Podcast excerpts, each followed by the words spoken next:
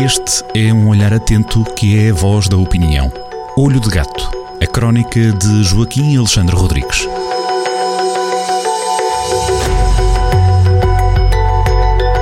Abrimos agora a antena para o Olho de Gato, a crónica que antecede a leitura uh, assinada por Joaquim Alexandre Rodrigues, que pode descobrir a partir deste sábado, deste fim de semana, em jornaldocentro.pt. A crónica tem duas partes, eh, tem dois temas grandes e por isso mesmo hoje, uma vez não são vezes, dois títulos.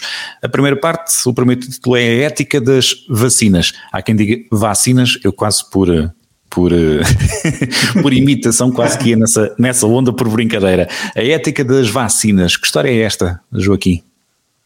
É, é uma história complicada, mas que representa o ar dos tempos. Nós vivemos eh, tempos de biopolítica, eh, isto é, de políticas que têm a ver com o nosso corpo, que mexem no nosso corpo.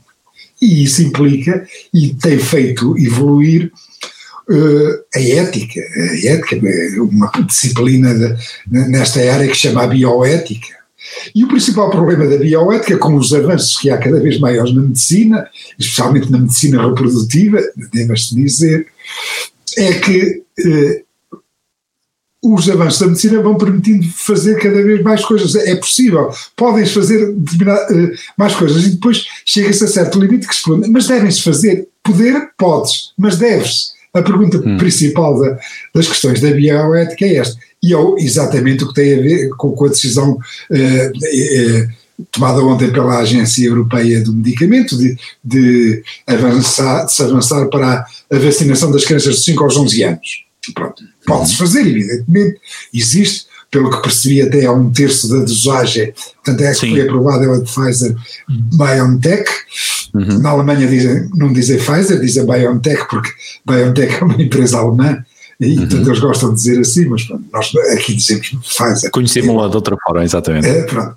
a Pfizer, e segundo percebia, a, a, dose vai ser um terço dos adultos. Se bem uhum. percebia, é isso, pronto. Sim, sim. Podes fazer, deves fazer, a, a pergunta ética é esta eh, talvez seja mais fácil exemplificar até com outro exemplo.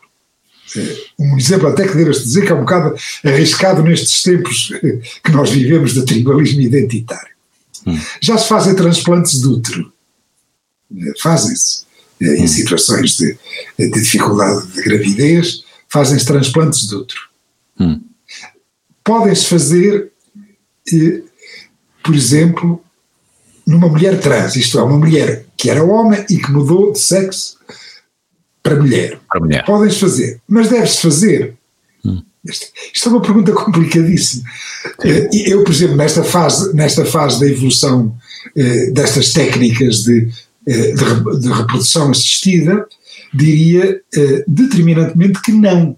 Num, numa mulher trans, numa uhum. mulher que foi homem, não se deve proceder ao transplante de um útero, porque a gravidez tem tudo para correr mal, porque está sempre em causa não é o, não é o, o adulto, é o, é o, é o futuro, é quem claro. vai nascer. Sim, e sim. quem vai nascer ficará mergulhado ali num, num cocktail de hormonas, de tratamentos médicos terríveis para conseguir levar essa gravidez avante, que eu, pelo menos nesta fase, diria, poder fazer potes, uhum. mas não se deve fazer. Isto é um problema típico da bioética. Uhum. Eh, eh, há milhares e milhares e milhares e milhares de páginas de reflexão sobre isso nas faculdades e nos think tanks que se dedicam aos problemas da reprodução assistida e aos problemas da vida em geral. Isto, de facto, é extremamente angustiante.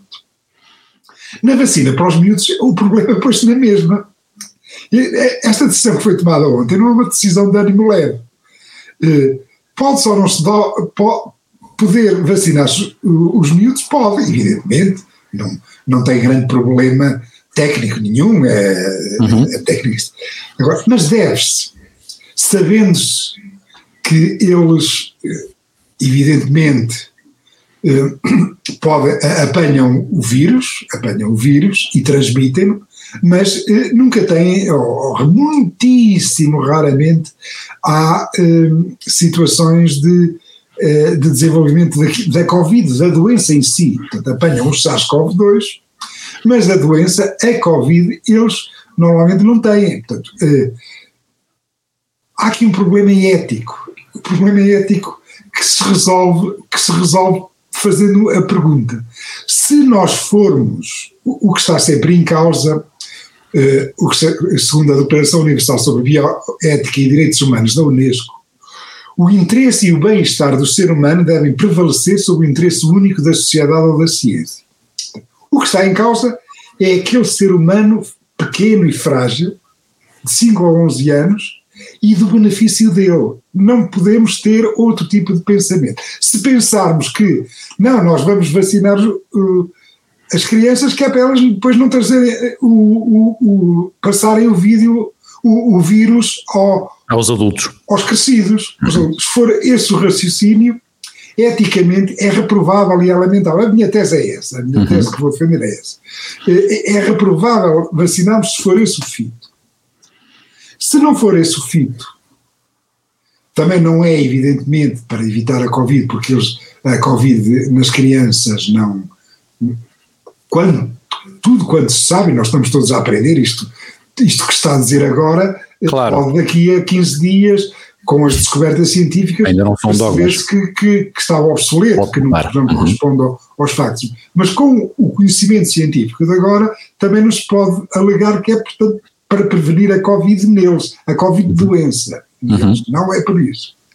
Mas, atenção, eh, as crianças precisam de sociabilidade, precisam de estar umas com as outras, precisam da escola.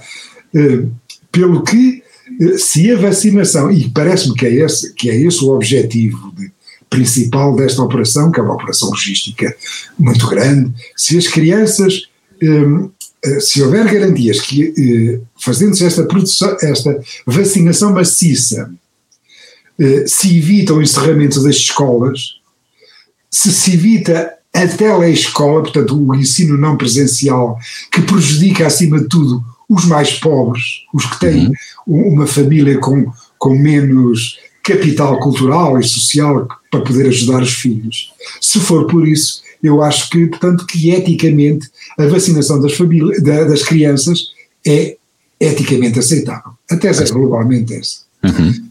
Uh, é um plano, é um plano que pode estender a... Não. Uhum. Para o benefício das crianças, como diz a Unesco, como, uh, uh, portanto, todos, todo, tem que, ah, e claro, tem que haver sempre o conhecimento voluntário e informado sobre tudo que sejam decisões sobre o corpo. Neste caso, de quem? Dos pais? Pois. Dos pais do, ou dos responsáveis, dos tutores uh, hum. das crianças, isso é evidente. Sim. E, e, uma adesão voluntária, lógico, e uma adesão uhum. voluntária. Era, era isto. Até é, é um plano, é o plano que cola aqui a, a, digamos assim, a uma justificação à evolução da ideia, assim que surgiu a, a medida anunciada, em que um, quase como subtítulo da medida anunciavam que os benefícios uh, iam suplantar os riscos. Portanto, os riscos são conhecidos. Aqui os riscos também, uh, nesta questão ética que o Joaquim aqui fala, são as duas situações. O risco pode ser para a criança, mas o risco também para a criança, não em termos físicos, mas em termos de socialização. Portanto, aqui os benefícios, se forem superiores. E ganhos escolares, evidentemente. Exatamente, e depois tudo aquilo que acaba por eh, envolver também com isso, tomar conta das crianças ou não, a parte social, aquilo que tem a ver com os pais ou não. É uma situação de facto de, delicada e quando tocamos em ética, quase sempre assim é, nunca é.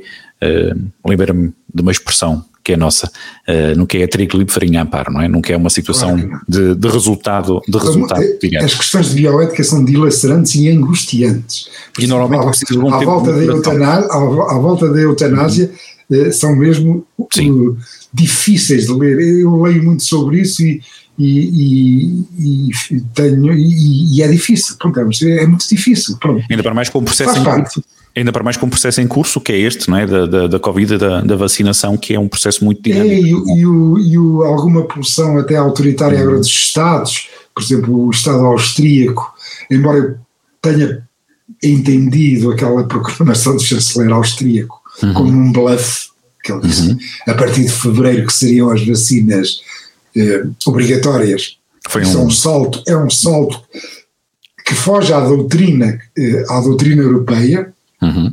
Mas foi uma, uma pressão final, não é? Tipo um eu imagino que deve ter sido um bluff, portanto, que entretanto depois daquilo entra no voeiro legislativo e, e, não vai à frente. O próprio Tribunal Constitucional Austríaco eventualmente eh, fará um curto-circuito uhum. a esse processo de intenções. Eventualmente é um bluff a ver se de facto os austríacos se fascinam, porque, porque é uma tragédia eles nos fascinarem, como se vê eh, pela, pela, pela, pela desgraça que lá está a acontecer. Exatamente. Aliás, eles até já, já confinaram outra vez. Sim, a Europa Central e principalmente a Europa Norte já vai nesse, nesse ritmo, com a diferença também de, de clima que, que acaba por agudizar um bocadinho estas situações, como bem sabemos.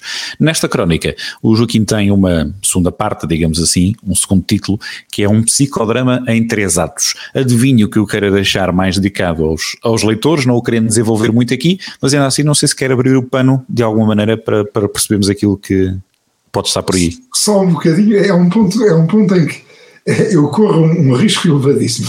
Para já, deves dizer, corro um risco elevadíssimo, mas pronto, faz parte.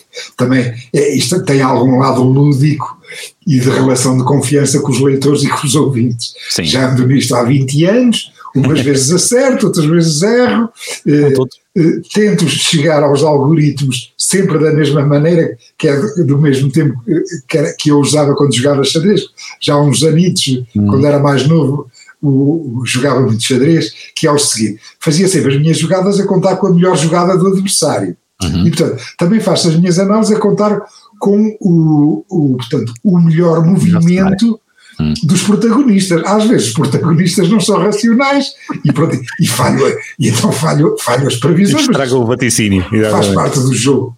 É, pronto, é, aqui eu hesitei se lhe, psicodrama em três atos. Eu, eu hesitei se lhe chamava farsa em três atos, se lhe chamava só drama em três atos, ópera bufa em três atos, mas decidi chamar de psicodrama, que, que é a crise política que nós estamos a, viver, que é uma crise completamente estúpida, eh, que foi despoletada eh, exatamente porque Catarina Martins e Jerónimo de Souza não fizeram as melhores jogadas que lhe competiam. E, aliás, arriscam-se arriscam a, sofrer algum bumerangue eleitoral, isso depois vamos ver. Pronto. E esse foi o primeiro ato. Portanto, é, um, é um psicodrama em três atos. O primeiro ato foi em 25 de outubro, quando os senhores, quando Catarina Martins e Jerónimo de Souza eh, não aprovaram o, o, o, orçamento mais à esquerda que já existiu na Terceira República, que é uma coisa absolutamente incompreensível e irracional. Já falámos sobre isso, não vale a pena. Uh, pronto. O segundo ato ocorre este fim de semana, aliás, ocorre no dia em que. Em que é, é publicada a crónica. É publicado o olho de gato, e por isso eh, eu até me refiro depois ao hoje, refiro hoje, hoje, hoje, né, quando estamos a falar hoje, é, é, é amanhã, pronto, é no sábado, 27. Exatamente. É, dia 27 de novembro, que é o dia da, das diretas do PSD. Uhum. No primeiro ato, os atores foram Catarina Martins e Jerónimo de Souza uhum. né, neste psicodrama, os que subiram ao palco. Neste segundo ato, o palco vão ser uh, portanto, as mesas de voto eleitorais laranjas, no, nas uhum. secções de voto laranjas, uh, por esse país fora, e os atores são Rui Rio e Paulo Rangel. Uhum. No final parágrafo, são eles. Sim. E é aqui que corro um certo risco, porque tu, pronto, também não posso dar muitos pormenores, senão depois uh, abro demasiado o jogo. Exatamente. Quero, quero, deixar, para, uh, quero deixar isso para, os para a leitura amanhã. Uhum. O terceiro ato e o último será em 30 de janeiro. O palco serão as mesas eleitorais nas 3 mil e tal freguesias que temos e não sei quantos consulados, porque uhum. também existe a votação nos consulados. Eh, do, do, do, povo português, do eleitorado que for a sim, votos, sim. A votos também são portugueses. como se sabe. Uhum. Já sabemos um dos atores que vai estar no palco. Se calhar vamos, estar, vamos deixar em aberto mesmo para a leitura qual é a sua previsão, não é? Do outro lado. Um deles já sabemos, é António Costa. Portanto, Óbvio, no terceiro ato deste psicodrama, que vai ser em 30 de janeiro de 2022, uhum. um dos atores é António Costa, o outro vai ser decidido amanhã. Eu tenho um palpite mas, mas, fica para conferir para amanhã. Vamos fazer assim.